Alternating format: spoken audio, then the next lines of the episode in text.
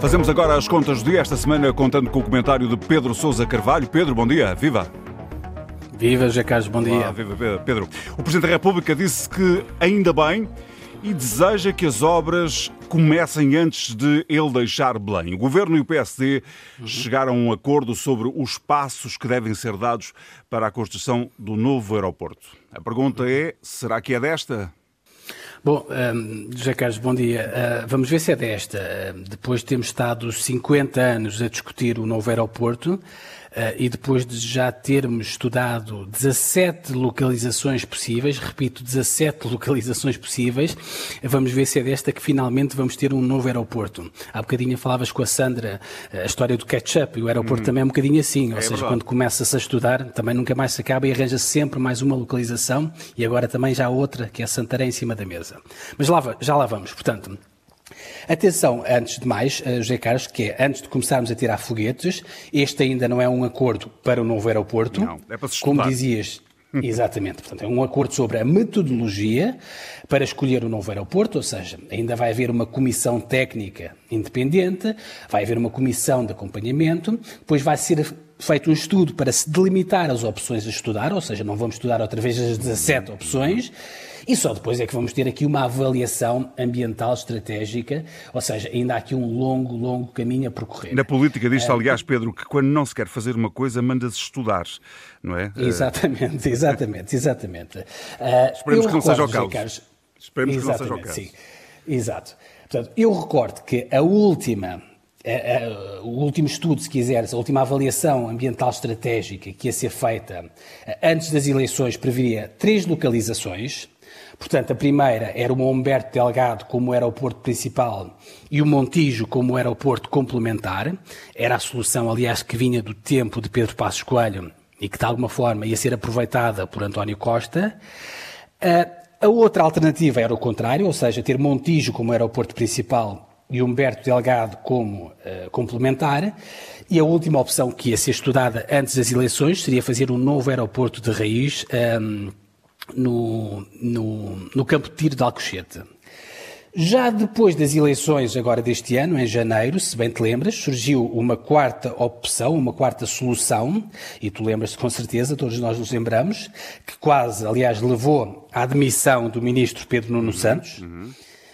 que era aquela solução meio esdrúxula e ambientalmente terrível, que era fazer obras na Portela, uh, construir Montijo e mais, mais tarde, portanto, fazer Alcochete para depois desmantelar o Humberto Delgado e também o Montijo, o que era um autêntico, do meu ponto de vista, disparate um, eh, e um crime ambiental. Enfim, agora, um, eh, portanto, vamos voltar à estaca zero, portanto, vamos começar outra vez a estudar a opção de Montijo e Alcochete, isto é certo e sabido, e talvez, como eu dizia há pouco, José Carlos, a grande novidade dada pelo Primeiro-Ministro na sexta-feira é que vai haver uma nova opção em estudo, que é a opção de um aeroporto em Santarém. Uhum.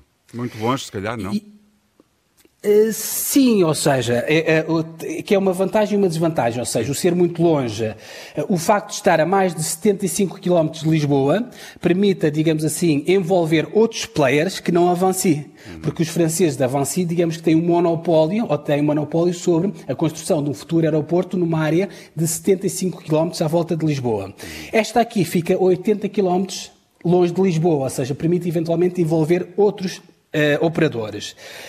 A questão da acessibilidade, obviamente, pode ser um ponto negativo, mas também não nos podemos esquecer que, apesar de tudo, 80 km de Lisboa, Santarém está relativamente perto uh, da A1, a localização, e a apenas 5 km da linha ferroviária do, do, do, do Norte, obviamente é um, é ponto positivo, e depois, uh, José Carlos, esta opção também não tem limitações de espaço para uma futura expansão, ou seja, tanto podemos arrancar com uma pista com uma capacidade eh, de 10 mil, milhões de passageiros por ano, eh, como eventualmente este aeroporto pode crescer uh, e pode no futuro ter três pistas paralelas e chegar aos 100 milhões de passageiros por ano.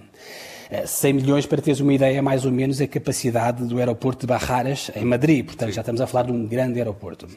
Enfim, por fim, segundo os promotores desta ideia, eh, que estão aqui ligados ao grupo barraqueiro do, do Humberto Pedrosa, que foi acionista da TAP, esta opção, eventualmente, segundo os estudos que eles fizeram, lá, lá estão estudos, não terá eventualmente grande impacto ambiental de maior e o ruído eventualmente afetará um número aqui reduzido de pessoas. Enfim, Uh, veremos, José Carlos Trindade, o que é que dirá a avaliação ambiental estratégica, que vai estar pronta no final do próximo ano. Uhum.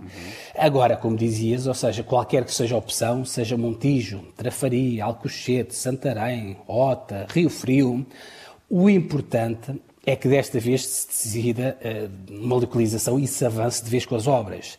Tu há pouco citavas o Presidente da República e ele dizia no fim de semana, e com toda a razão, que é importante que desta vez não se demore uh, décadas ou eternidades a escolher o um novo aeroporto. Uh, nós chegamos, José Carlos, a um ponto tal que eu acho que pior do que decidir bem ou decidir um bocadinho menos bem é não decidir. É não decidir, exatamente. Não decidir. Porque não decidir também tem um custo elevado.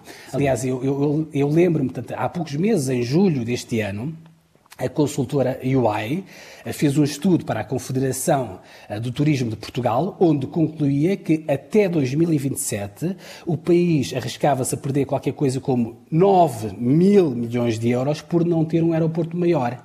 Ou seja, perda de passageiros, perda de receita, perda de turismo, perda de posto de trabalho, perda de imposto. Enfim, repito e termino, José Carlos, pior do que decidir bem ou decidir um bocadinho menos bem, nesta altura o pior é mesmo não decidir. Não decidir, nada. isso mesmo. Pedro, voltamos amanhã, caminho das nove para as contas do dia. Até amanhã. Até amanhã. Antena 1.